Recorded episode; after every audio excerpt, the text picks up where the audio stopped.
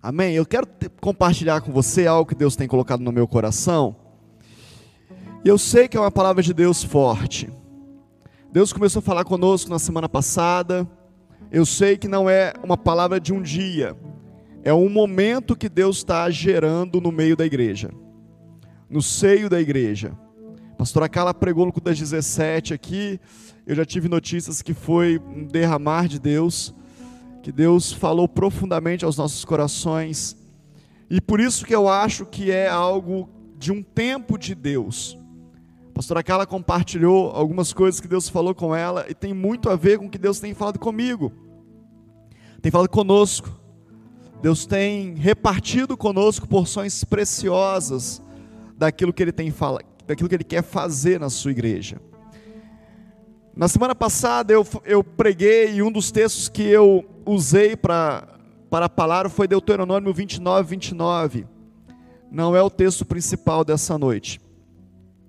Mas nesse texto diz o seguinte: As coisas encobertas pertencem ao Senhor, ao nosso Deus, mas as reveladas pertencem a nós e aos nossos filhos para sempre, para que sigamos todas as palavras dessa lei. Tem tanta revelação nesse versículo, querido. Tem, tanto, tem, tem, um, tem um poder tão grande nessa palavra. A primeira coisa é que existem coisas encobertas e existem coisas descobertas. A segunda coisa é que as descobertas são para a gente e para os nossos filhos. E a terceira coisa é que tudo isso acontece para que se cumpra o que Deus falou no versículo, uma profundidade tremenda. As coisas que estão encobertas, deixa para Deus. As que estão descobertas, vai e conquista. Porque se você não conquistar, se eu não conquistar, eu não vivo o que Deus tem para mim e os meus filhos também não. Então eu sou responsável pela minha vida e pela próxima geração. Eu sou responsável por aquilo que eles vão viver. E a terceira coisa, tudo que Deus faz tem um propósito. E eu disse na semana passada que nós precisamos ser a igreja mais profética que possamos ser, que nunca fomos, porque esse é um tempo profético. E não é profético no sentido de que nós vamos sair profetizando aos quatro cantos. Tomara que pudesse ser assim. Seria maravilhoso. Se cada igreja tivesse 50 profetas. Mas não é isso que eu estou falando. Eu estou falando de uma igreja profética que torna real aquilo que já foi falado. E que vislumbra o que vem, o que está por vir. Jesus, de, do, do, Evangelho de Mateus, do capítulo 1 ao capítulo 4, por pelo menos oito vezes ele citou a seguinte expressão: para que se cumpra as escrituras. Eu estou fazendo isso para que se cumpra as escrituras. Isso está acontecendo para que se cumpra as escrituras. Deixa eu te falar. Quantos de vocês têm promessas de Deus na sua vida? Então comece a agir para que se cumpra as promessas de Deus na sua vida. Comece a fazer alguma coisa.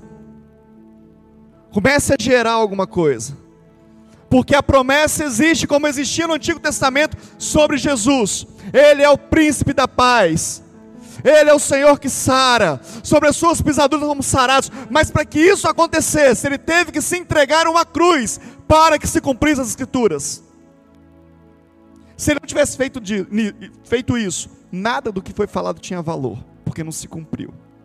As promessas de Deus só têm valor na sua vida quando elas se cumprem. Enquanto elas não se cumprem, são só promessas.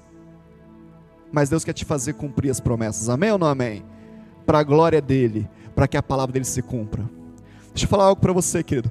Você é a certeza de Deus de que o povo vai reconhecê-lo como Deus, com toda a língua vai confessar que Ele é o Senhor. Você faz parte dessa certeza de Deus quando você cumpre aquilo que Ele estabeleceu sobre a tua vida. Quando as pessoas olham para você e falam: tem Deus ali, só Deus ali, só Deus podia fazer isso. Você faz parte disso. E eu queria continuar falando nessa mesma nessa mesma linha. Nós falamos sobre Isaías semana passada, Isaías. Se você não, não viu a palavra, não esteve aqui, tá no YouTube lá, te, te convoco a ouvir, porque faz parte de um momento da igreja. E você precisa ouvir essas palavras. Falamos sobre Isaías 55. E hoje eu quero falar sobre um, um, um, uma, uma história muito conhecida. E aí, eu pensando sobre essa história, Deus me levou a três momentos. E eu queria compartilhar com você, dividir com você o que Deus falou comigo.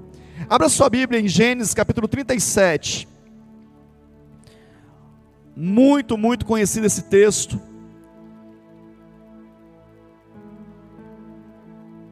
A minha esperança é que você abra o teu coração e deixe o Espírito Santo de Deus falar com você, através da minha vida, através da minha voz. Tudo que eu pedi para Deus é que eu seja essa voz na sua vida, essa voz profética na sua vida.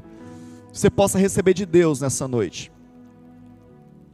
Gênesis 37, a partir do verso 5, fala o seguinte: Certa vez José teve um sonho, e quando contou aos seus irmãos, eles passaram a odiá-lo ainda mais. Ouçam o sonho que tive, disse-lhes. Estávamos amarrando os feixes de trigo no campo, quando o meu feixe se levantou e ficou de pé, e os seus feixes se ajuntaram ao redor ao meu e se curvaram diante dele. Seus irmãos lhe disseram: Então você vai reinar sobre nós? Quer dizer que você vai governar sobre nós? E o odiaram ainda mais, por causa do sonho que tinha dito. Depois teve outro sonho, contou aos seus irmãos: Tive outro sonho. E dessa vez o sol e a lua e as onze estrelas se curvavam diante de mim. Quando contou ao pai e aos irmãos, o pai o repreendeu e disse: Que sonho foi este que você teve? Será que eu e sua mãe e os seus irmãos viremos a nos curvar até o chão diante de vocês? Diante de você, só até aí. Essa, é, esse é o início de, desse momento da vida de José. A vida de José começa antes, mas aqui começa uma parte muito importante da sua história. José teve sonhos. A pastora Carla pregou aqui domingo passado que o sonhar é pertinente ao homem, que Deus faz planos. Deus gera em nós sonhos porque cabe a nós sonhar. Deus gera em nós os sonhos e a realização dos sonhos, essa é a nossa parte. Deus planeja as coisas. José teve um sonho e ele contou para os seus irmãos. E eu já vi alguns pregadores falar, pregarem sobre esse texto e não discordo da ênfase que eles dão. Mas alguns dizem o seguinte: José não deveria ter contado, José não deveria ter feito isso, José despertou o ódio dos seus irmãos. Deixa eu te falar algumas coisas que Deus ministrou ao meu coração, querido. Tem coisas que vai trazer uma um incômodo na vida das pessoas. Tem coisas que vai trazer uma um, um, algo interno que não se dá conta de falar e de, de, de, de expressar, porque o outro está sonhando aquilo que eu não sonhei.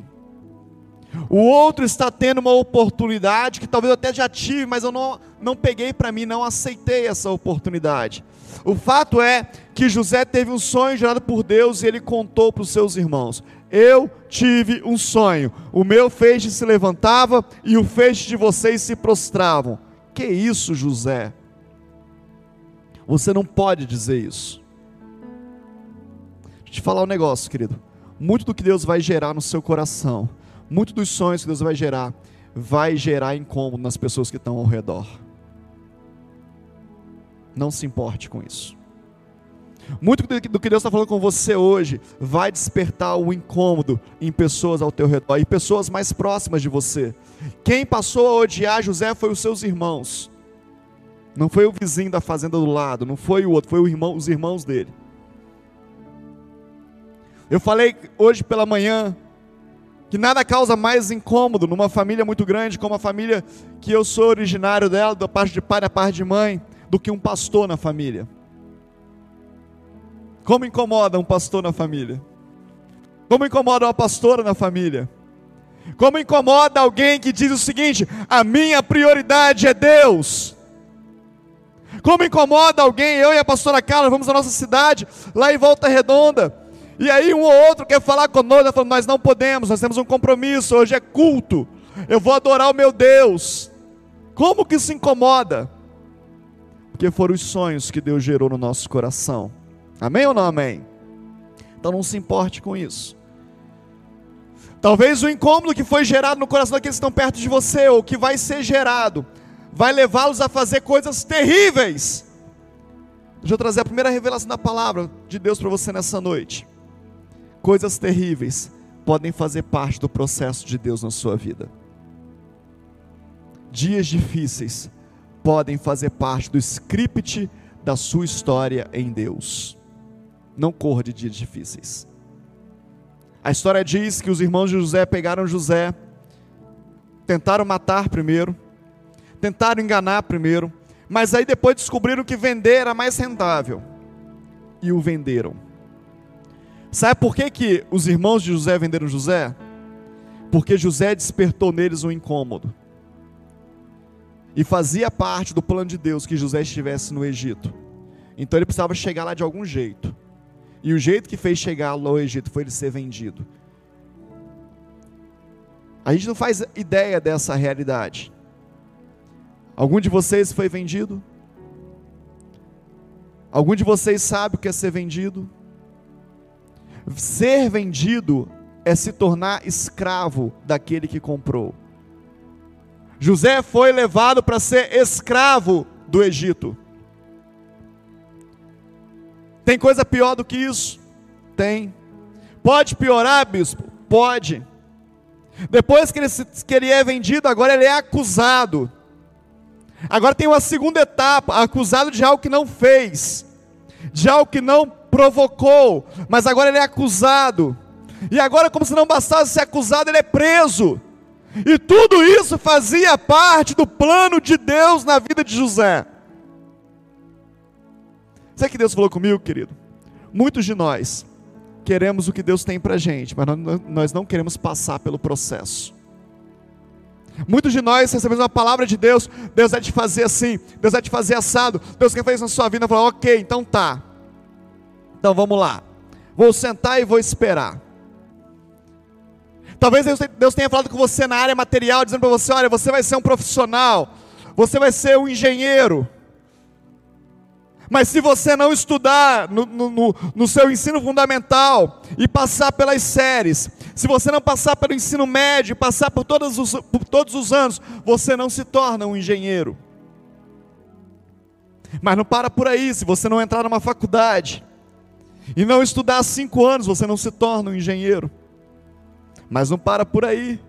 Se você estudar cinco anos e não der entrada no seu, no, no seu registro no CREA, você não se torna um engenheiro. Quanto que custou ser um engenheiro, bispo? Faz as contas aí de quantos anos de estudo. Faz as contas aí de quantas noites sem dormir. De quantos momentos que você teve que abrir mão do aniversário, do coleguinha, do amiguinho, da festinha, da viagem Lembra do seu TCC? Lembra da sua entrega de prova final, de trabalho final? Lembra dos, dias de lógica, de álgebra, de, de todas as áreas de, de, exatas que você teve que quebrar a sua cabeça para você poder aprender. Lembra do dia que você parou em cima do cadeiro e disse: Por que, que eu não estudei isso direito no ensino médio?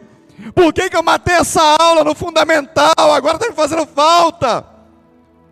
Mas alguém que vai estar lá no dia da sua formatura você com a sua beca, com o seu canudo na mão, alguém pode dizer e falar assim: sortudo.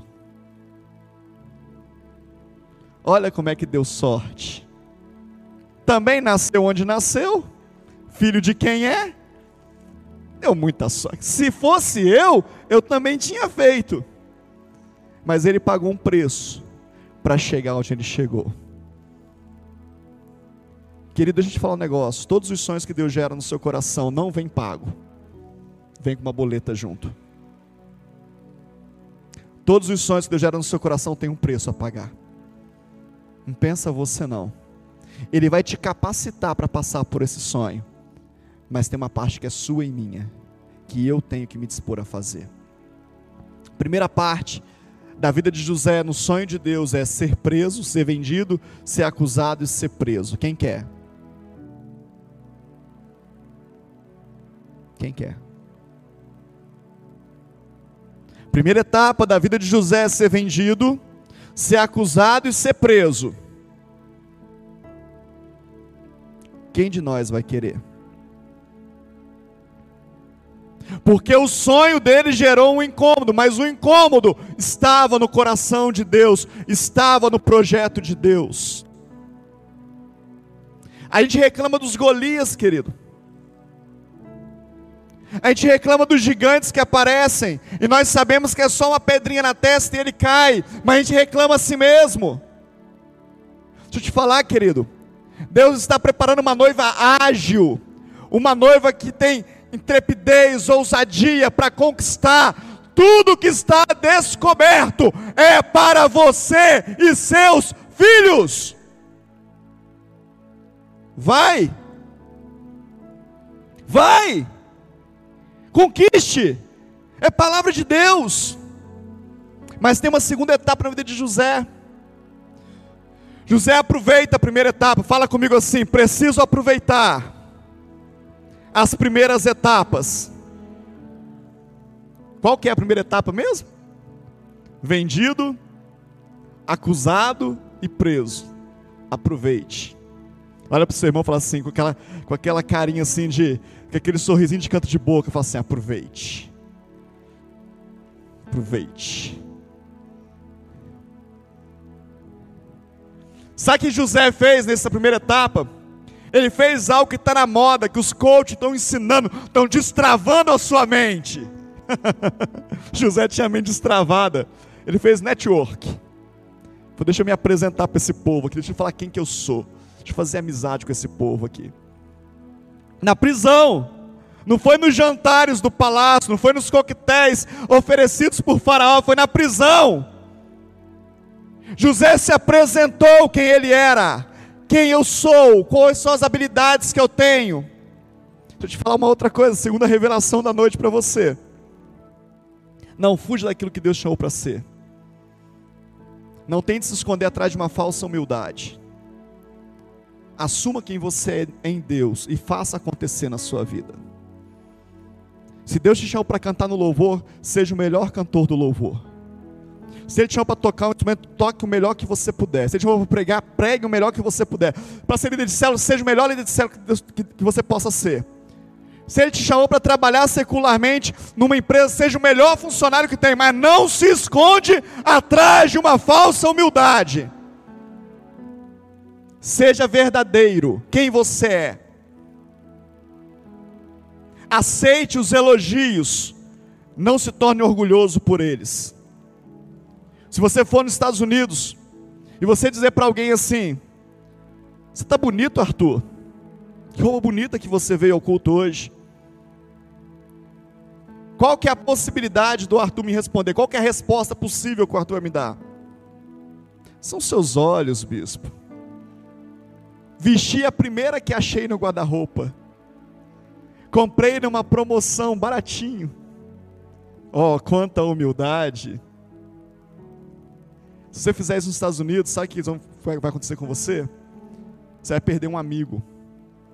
Porque você está te chamando o seu, a quem está te elogiando, de mentiroso. Eu não estou bonito, são seus olhos. Então você é mentiroso. Não se aceita isso na cultura americana. Agora você pode dizer o seguinte: você achou? Tá bonito? Eu realmente me vesti para vir adorar a Deus hoje. Que bom que você gostou. Que bom que fez bem aos seus olhos. É dizer: olha, eu sei quem eu sou e eu me preparei para isso. Querido, faz a célula essa semana. Eu? Coitado de mim. Eu sou o mais incompetente da face dessa terra. Coitado da minha pessoa. Ei! Deus não errou com você, não, querido, é você mesmo. Você está dois anos ouvindo, ouvindo, ouvindo, ouvindo. Não é possível que você não tenha nada para dar. Para de engordar e começa a dar para os outros aquilo que Deus tem entregue para você. Comece a renovar, comece a transbordar daquilo que você está recebendo. José fez isso na prisão, a ponto de, quando o copeiro sai, diz a Faraó: tem um cara lá que entende desse negócio.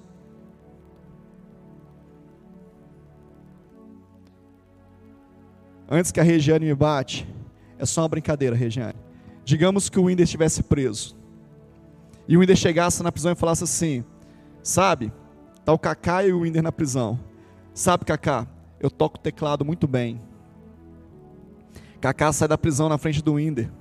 Vai estar com o faraó. O faraó fala assim: Estou precisando de alguém que toque teclado. Rafael, tem um cara na prisão que toca teclado muito bem. É disso que eu estou falando com você. Levante a sua mão para o céu e fala assim: Eu quero assumir o que Deus deu para mim. Eu quero assumir o que Deus deu para mim. Sabe onde você faz isso, querido? Na primeira etapa. Na etapa de ser vendido, acusado e preso. Não é quando está tudo bem, é quando está tudo mal. É quando está tudo mal que a gente assume o que a gente é. É quando a sua igreja tem cinco membros que você fala, eu sou pastor dessa igreja. Não é quando tem 300, 500, mil.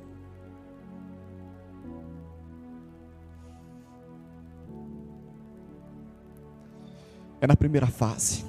A segunda coisa que, o segundo momento da vida de José aqui, na história dele, é que depois de preso, acusado, vendido, ele pode ser resgatado. E depois de resgatado, ele pode ser honrado.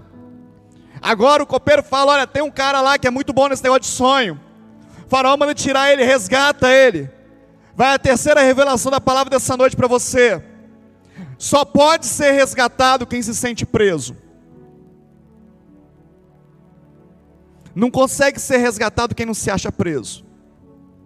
Eu vou esmiuçar isso para você. Só pode ser curado quem se vê doente. Só pode ser ajudado quem precisa de ajuda.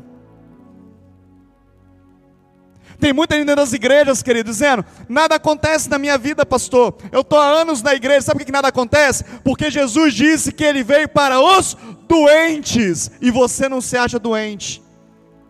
Para quem não está não tá doente, não tem remédio, querido. Entendeu? Para quem não está doente, não tem remédio. Para que remédio para quem não está doente? Agora dá uma olhada na sua vida, vê se não tem nenhuma área da sua vida que precisa de um remedinho, de um chazinho, de um meopático. Vê se não tem. De um anal. Vê se não está doendo essa palavra em você. Quem está precisando de um analgésico aqui hoje? Está doendo a palavra? Tem analgésico na casa do pai? Tem? Mas tem que falar, está doendo, pastor. Está doendo, Deus. Dá um remedinho para mim, Senhor. Você só pode chegar onde Deus quer, querido, se você se vê na condição de ser um carente da misericórdia dele todos os dias. É pelas suas misericórdias que nós não somos consumidos. É por causa da sua misericórdia que eu estou aqui falando com você. É somente pela misericórdia de Deus é pela misericórdia que você saiu da sua casa hoje, se você está aqui. Não é porque você tem carro, não é porque você tem dinheiro, não é porque você estudou, não é porque você tem recurso, não é porque você veio para cá porque você acha que é melhor, ou porque você acha que é pior e não tinha para onde ir. Não é por nada disso. É pelas misericórdias dele que você está aqui sentado nessa noite, ouvindo essa palavra. Então assuma esse lugar. Eu preciso ser resgatado, Senhor. Sabe de onde eu preciso ser resgatado, querido? Das prisões dos meus traumas das prisões das minhas feridas, da prisão da minha história, daquilo que me acorrenta, daquilo que gruda o meu pé no chão e não deixa eu andar. Eu preciso ser resgatado, Deus. Daquilo que eu não dou conta, daquilo que me incomoda muito, eu preciso ser resgatado. Lição do Viva Academy hoje da Rede Team. Cuidado que você fica medindo os outros, porque você rede os outros com a sua régua. E com a mesma régua que você mede, você é medido. Não suporto isso, bispo. Não suporto fulano, não suporto Beltrano. Você está preso. Pede para Deus te resgatar. Libere esse negócio na sua vida e voe como águia. Solte-se, liberte-se. A quarta revelação da palavra é que depois de resgatado ele foi honrado. Arabaxui decantere balabachai. Só pode ser honrado aquele que foi curado, querido. Você só vai ser honrado nas áreas que você já foi curado. Nas áreas que você não foi curado é vergonha e dor. Mas aonde Deus te curou, você pode ser honrado, celebrado, elevado ao lugar que Deus tem para você. Deixa Deus te curar nessa noite. Deixa Deus te curar dessa história que você tem de dor, de rejeição, talvez da sua paternidade, talvez da sua maternidade, talvez dos relacionamentos que você teve. Esse medo que foi gerado no seu coração de você falar, eu não posso me abrir, eu não posso falar com ninguém porque todo mundo é mal. Deixa Deus te curar desse negócio. E deixa Deus te honrar. José foi honrado. O faraó teve um sonho. José interpretou o sonho, disse para ele: Olha, vão ter sete anos de vacas gordas e sete anos de vacas magras. O faraó olhou para José e falou: O que, que eu faço? José falou para ele: Olha, você vai ter que poupar nos sete anos de vaca gorda, para quando chegar os sete anos de vaca magra, você ter recurso. O faraó, joia, eu entendo isso, vou te colocar como administrador do Egito. Estou resumindo a história. Sete anos de vaca gorda, uau, tudo jóia, tudo bem, mar maravilhosamente, tudo, tudo funcionando. José manda recolher, faz silos, estoque. Sete anos de vaca magra, ninguém tinha comida, só o Egito. Sabe por que só o Egito tinha comida, querido? Porque teve um homem que se deixou ser vendido, acusado e preso. por isso que tinha comida no Egito. Sabe o que tinha comida no Egito? Porque o sonho que foi gerado em José não era um sonho pessoal, era um sonho de Deus. O sonho de Deus sempre vai ser para um monte de gente, não somente para você. Sabe por que você demora a conquistar as coisas? Porque você está olhando para o seu umbigo. Eu quero para mim. Eu quero para o meu bem-estar. Deus não faz nada para você, Deus faz para o corpo. E o corpo dele é eu e você juntos. Você pode dar um glória a Deus aí?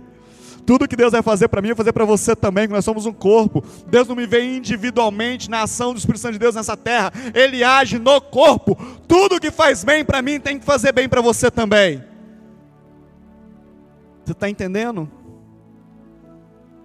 Por isso que o sonho de José era de Deus, porque agora José estava administrando a comida de um povo que nem de Deus era, mas José era de Deus. No dia que você se tornar totalmente de Deus, você pode dar comida até para quem não é de Deus, em vez de ficar pedindo comida para eles. É só você deixar Deus gerar o sonho na sua vida e fazer por onde.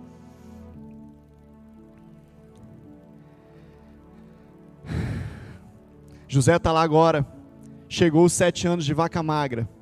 E agora vem a terceira fase da vida de José. Do chamado de José. Os irmãos de José olham para o pai dele e falam: Pai, acabou a comida, como é que a gente faz? Vai lá no Egito, dizem que no Egito tem comida.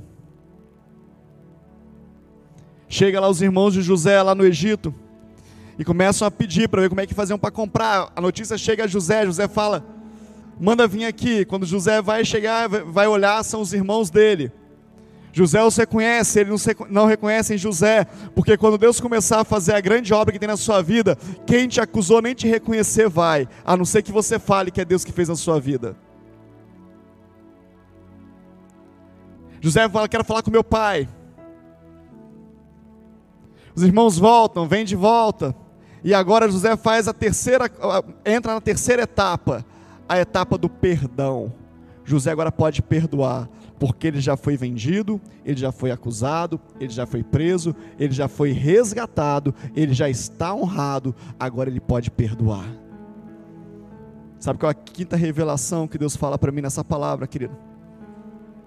Eu só posso fazer aquilo que eu estou cheio. José só pôde perdoar porque tinha, estava cheio de perdão na vida dele ele entendeu o processo de Deus. Se só tiver ira na sua vida, você vai se irar com todo mundo e tudo que as pessoas vão colher de você é ira. Se só tiver acusação na sua vida, tudo que você recebe é acusação, tudo que você vai dar é acusação. Se tudo que você recebe é crítica, tudo que você vai entregar é crítica. Mas se você começa a receber o perdão, principalmente de Deus, o que você tem para dar é perdão para as pessoas. E essa é a etapa mais elevada da vida de José quando ele consegue perdoar. Perdoar é rasgar o escrito de dívida que existe sobre as nossas vidas. Sabe, querido, deixa eu te falar algumas coisas que Deus falou comigo. Eu sei que é forte, mas eu preciso falar porque o Espírito Santo de Deus está me lembrando aqui. Tem pessoas que saem das suas casas num culto como esse. E ele, é, e ele tem tanta cobrança na vida dele que ele só sabe cobrar. Ele se sente tão cobrado, tão, tão acusado, tão, tão preso em acusação que ele só sabe acusar. E ele chega no culto e o diácono não estava na porta. E ele fala: Está vendo? essa diaconia dessa igreja não gosta de mim, não tinha ninguém para me receber. Eu quero diácono para falar comigo. Cadê o diácono que fala comigo? Está me devendo essa igreja, está me devendo o diácono. Mas ele já está aqui mesmo, aí ele entra. E aí começa o culto e o louvor canta maravilhosamente bem. Mas não cantou a música que ele gosta. E ele fala: Cadê a música que eu gosto? O louvor está me devendo a música que eu gosto. Essa igreja nunca canta a música que eu gosto, só canta a música da panela. É uma panela que louvor, só canta o que gosta. Estão me devendo. Aí o pastor pega a palavra e começa a pregar, ele fala: Tá vendo? O que eu gosto de ouvir, que é Antigo Testamento, a história, pastor que não prega, está me devendo. Cadê a palavra que eu gosto? Está me devendo. E aí, por infelicidade do pastor, foi aniversário do irmãozinho e ele esqueceu. Meu Deus do céu, coitado do pastor, vai ser crucificado agora. Tá vendo? Ninguém lembra de mim, ninguém me ama nessa igreja. Tá vendo? Eu me entrego, mas ninguém me vê. Ele é um cobrador ambulante. Agora, quando você tem um coração, que é o coração que é gerado através de um perdoador, que é um coração doador, você não sai da sua casa para receber nada, você sai da sua casa para dar tudo, tudo para Deus. E aí você chega na porta da igreja, o diácono está ali, você fala, Deus, está precisando de mais diáconos nessa igreja. A tua palavra diz para orar ao Senhor da seara que mande mais, mais obreiros para a sua seara. Então manda, Deus, mais obreiro para essa seara. Muda tudo. E aí, quando o louvor começa a cantar, que não cantou a música que você gosta, fala assim: não cantou aquela que eu mais gosto, mas essas que cantaram. Eu fico imaginando como é que eles fizeram esse monte de gente, como é que eles se reuniram essa semana, como é que eles conseguiram fazer o horário acontecer, como é que eles conseguiram casar a agenda, o que, que eles tiveram que abrir mão para poder se encontrar, ensaiar, escolher as músicas e entregar esse louvor tão lindo para gente. Ah, Deus, muito obrigado por essa oportunidade de louvar com esse povo muda tudo. Sabe, Deus, eu gosto tanto de ouvir palavras de Apocalipse, mas o pastor orou nessa semana, jejuou, pediu a Deus uma palavra, e essa é a palavra que eu precisava ouvir. Abençoa o meu pastor, abençoa a minha pastora, abençoa essa equipe dessa igreja. Quando o pastor fala os avisos aqui, ele fala: Meu Deus, quanta coisa que a minha igreja está fazendo. Glória a Deus por isso. Eu te louvo, Senhor, porque o Senhor me plantou numa igreja viva. O acusador pensa: Para que tanta coisa? Toda hora é uma coisa. Não aguento mais, ó. Tô cansado só de ouvir os avisos. Já cansei. Deus te chamou, querido, para ser um perdoador, doador. E talvez você esteja pensando hoje: como viver isso, pastor? Eu quero te falar como viver. Existem três tipos de pessoas nesse contexto, hoje na terra. Existem as pessoas que não faz nem o que dá para fazer. Existe a pessoa que só faz o que dá para fazer. E existem as pessoas que fazem tudo aquilo que Deus os mandou fazer. Deus fala com você: olha, você vai tirar uma carteira de motorista. Você é um pedreiro, tem tijolo e cimento na sua casa e areia. Você vai tirar uma carteira porque eu vou te dar um carro. Você olha para o tijolo, olha para o cimento, olha para a areia e fala: o carro eu ainda não tenho, mas eu sou pedreiro, posso fazer a garagem. Mas se você for o primeiro tipo de pessoa que não faz nem o que dá para fazer, você fala: Eu não tenho nem carro para eu fazer garagem. Deixa aí. Se você for aquele que faz o que dá para fazer, você faz a garagem e fica esperando o carro. Mas se você for aquele que faz tudo que Deus tem para você, você faz a garagem, vai na autoescola, pergunta quanto custa e volta para casa fazendo planos e orando a Deus para Ele te dar o recurso de você tirar a sua carteira porque o carro está chegando. Como é que eu faço para viver isso, bispo? A primeira coisa que você tem que saber é quem é o dono do seu sonho. Eu te dei uma dica aqui: se o teu sonho é só para você, talvez não seja Deus o dono do seu sonho. Mas se o teu sonho vai abençoar muitas pessoas, é Deus que é o dono do teu sonho. Acredita nele. Sabe, querido, por isso que a gente fala tantas coisas aqui. Por isso que a gente avança sobre espaços que Deus ainda parece que não nos entregou, mas Ele disse que ia dar, então nós avançamos. Nós vamos pregar numa igreja de sábado que vem, lá no Córrego Boa Vista, num lugar agrícola, um lugar rural, escondido, ninguém quer ir lá. Mas um dia chegou a notícia que aquela igreja, que um povo se reunia dentro de um galinheiro desativado. Ah, querido, meu coração sangrou. Quando eu pastora Carla, nós oramos juntos. Nós não podemos deixar o povo se reunir dentro de um galinheiro desativado.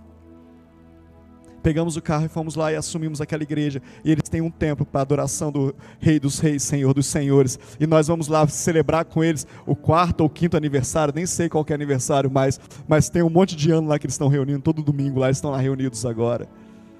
O sonho não é nosso, querido. O sonho é do Senhor. Mas nós menosprezamos essas coisas. Ah, eu preciso te falar isso. Eu preciso fazer um parênteses de falar isso. Eu estou estudando a vida de um pastor que tem 56 mil membros na igreja dele. Mas ele não começou com 56 mil membros, ele se torna pastor porque ele foi fazer uma viagem missionária de, uma, de um mês nas Filipinas. E ali, depois desse um mês, ele não conseguiu voltar, porque o Senhor entregou para ele uma visão clara, e foi uma frase que eu postei esses dias na rede social: quando Deus tiver uma visão clara sobre o teu chamado, ah, a tua vida vira de cabeça para baixo. E foi o que aconteceu com ele. Ele está lá há 34 anos. Deixa eu te falar um negócio, deixa eu fazer um, um parênteses do parênteses aqui. Se você quer crescer, comece a estudar pessoas que chegaram a algum lugar. Para de andar com essa curriola que não chega a lugar nenhum, querido.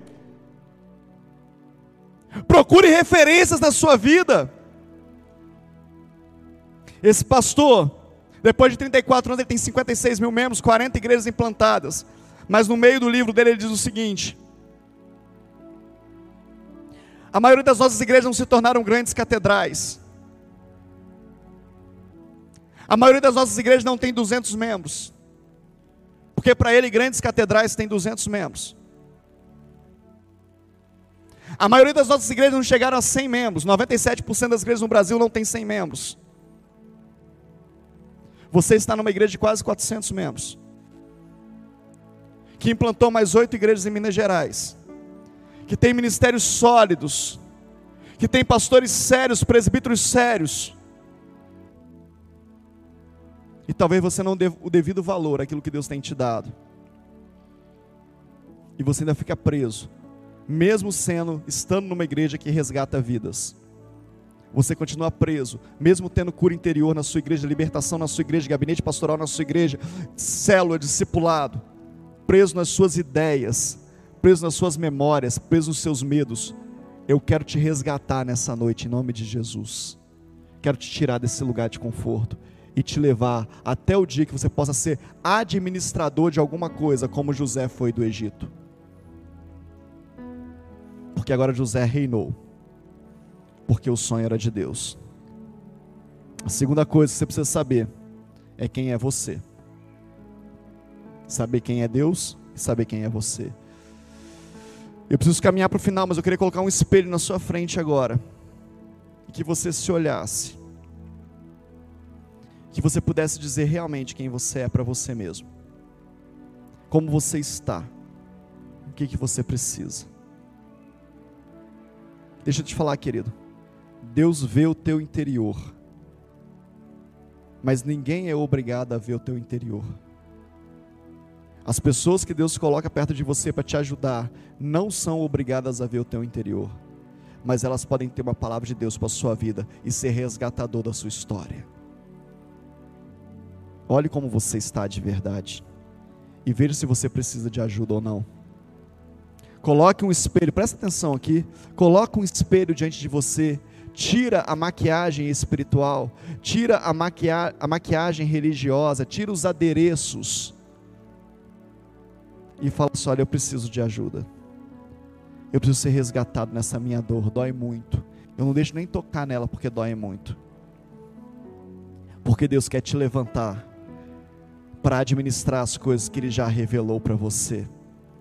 Deus quer te levantar para você administrar as coisas que já foram reveladas a teu respeito. Talvez nem o seu casamento está conseguindo administrar, nem o emprego que Deus te deu, nem a empresa que Ele te entregou, nem o ministério que Ele te chamou. Olha para o espelho e fala: Eu preciso de ajuda. Não está bom para mim, não. E deixa Deus te resgatar. Bispo, nós não somos perfeitos. Eu sei, acabei de falar para você. Nem eu, nem você, nem ninguém. Eu quero terminar com 2 Coríntios capítulo 12, verso 9, que diz o seguinte: Mas ele disse: Minha graça é suficiente para você, pois o meu poder se aperfeiçoa na fraqueza. Portanto, eu me gloriarei ainda mais alegremente em minhas fraquezas, para que o poder de Cristo repouse em mim. Sabe, querido, sabe onde que a glória de Deus aparece?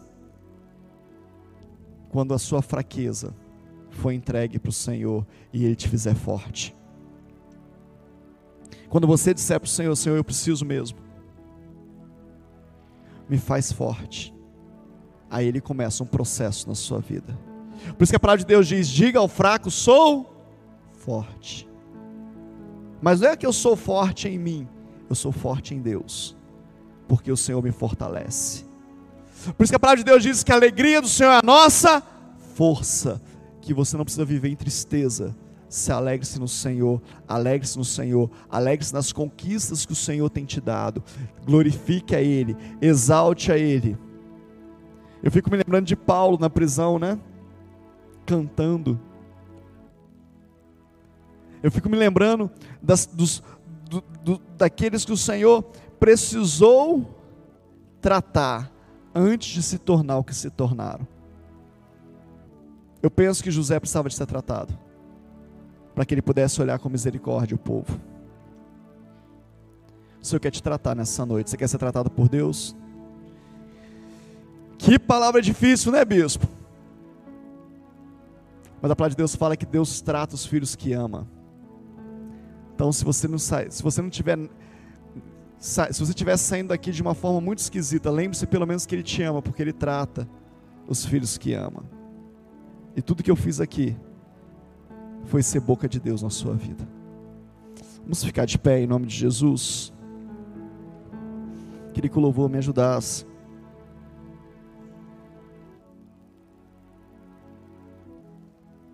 Eu quero orar com você, não se dispersa não. Você que está nos visitando pela primeira vez, pela segunda vez, ali atrás tem um, uma lembrança que nós preparamos para você. Nós não, podemos abraçar, não estamos podendo abraçar, cumprimentar, mas ali atrás tem algo muito especial para você. Não vai embora sem pegar, não? Amém? Mesmo que você já tenha vindo outras vezes, mas você nunca levou essa lembrancinha para casa. Leva hoje passa ali e fala: Olha, eu sou visitante da igreja, eu queria muito levar essa lembrança que o bispo falou. E eles vão ter muita alegria em poder te receber e te entregar. Amém? Deixa eu orar com você. Eu sei que o Espírito Santo de Deus falou aos corações nessa noite. Como falou de manhã, como falou à tarde, através da pastora Carla. O que, que você precisa, querido? Que, que você precisa de Deus? Fecha os seus olhos aí, fala com Ele. Olha para o espelho aí que eu te falei. Talvez você esteja passando por esse, por esse momento de ser vendido, de ser acusado, de ser preso. Talvez você esteja se sentindo preso a um trabalho, a um negócio, a uma coisa que está te sugando, você está se sentindo um escravo. Deixa eu te falar, talvez faça parte do processo. Talvez faça parte do plano de Deus. Pede para o Senhor fazer como fez com José, falar, gera lá a oportunidade de eu, de eu dizer quem eu sou, de eu me apresentar. Gera, Senhor. Talvez você está nessa fase entre a prisão e o resgate. E você não está sabendo lidar com isso. Você sabe que o Senhor quer te resgatar, que o Senhor quer gerar cura no seu coração, mas você não sabe lidar com esse problema. Como que eu vou chegar? Como é que vai ser esse negócio? Confia em Deus. Confia nele, entregue-se a ele. Se você quer ser resgatado dessas dores, todos os olhos fechados, fale com Ele, levanta sua mão para o céu e fala: Senhor, me resgata, eu preciso ser resgatado nessa noite. Eu preciso ser resgatado nessa noite, Senhor. Ah, querido, como é difícil falar isso, né? Como é difícil assumir diante de Deus as nossas necessidades.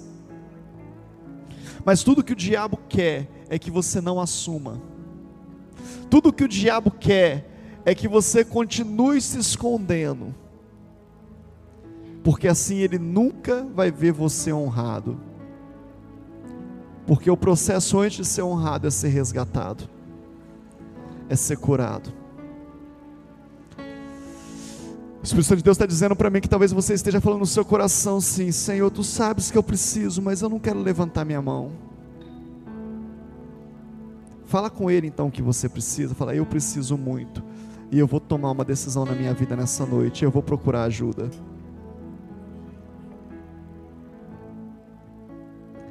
Talvez você está nessa fase de ser honrado e você não está vendo isso chegar. O Senhor quer te honrar. Talvez você está na fase de liberar perdão.